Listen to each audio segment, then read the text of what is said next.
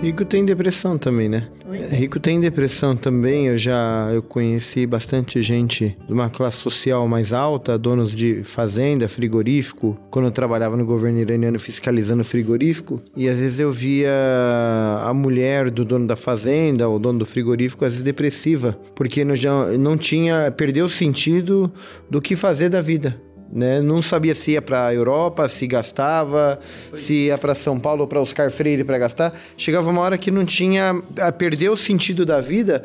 Já ao contrário, alguns perdem o sentido da vida, a vontade de viver, pelo desprezo, pela pobreza, pela falta de assistência ou a falta de um diálogo, de aceitação em algo do gênero, né? Não sabe se vai para Miami ou para Paris. Exatamente. Chega, tem gente que é o contrário, chega a ser depressiva se não sabe se vai para Europa, vai para Miami, vai, o que que vai fazer da vida, onde vai gastar, como vou completar o meu dia? Gente que não tem o excesso e não precisa de nada, mas também não tem a mentalidade de ajudar o próximo e aí ter uma visão diferenciada do que é ajudar o próximo. Talvez é, pensar que ajudar o próximo é dar o número de empregos que eles já oferecem, mas ah, tem gente depressiva nesse aspecto sim que eu já vi. Até da mulher chorar do lado do marido que é essa merda de vida, desculpa o termo, mas ah, eu não sei o que fazer, tô de saco cheio, não tenho nada para fazer e nem como completar a vida. Eu cheguei a ver isso daí, presenciei assim num restaurante, da pessoa levantar e ir embora, discutindo com o marido, né? Então, até quem tem dinheiro tem as suas crises aí de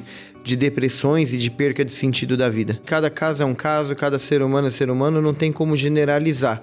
Como o trabalho que eu e o padre faz, e eu aprendo muito com o padre Júlio, é o quê? Que cada ser humano é um indivíduo diferente. A dor dele é diferente, o que ele sente é diferente. Então não tem como dar um conselho geral para todo mundo. Mas assim, claro, tem como você ter um tratamento geral para todo mundo, sendo humano com as pessoas, transmitindo amor, uma palavra amiga, dando um abraço, um conselho, algo para as pessoas, dando atenção, dignidade. Isso daí é um, é um aspecto geral que vai do caráter da pessoa, que isso daí ela pode transmitir.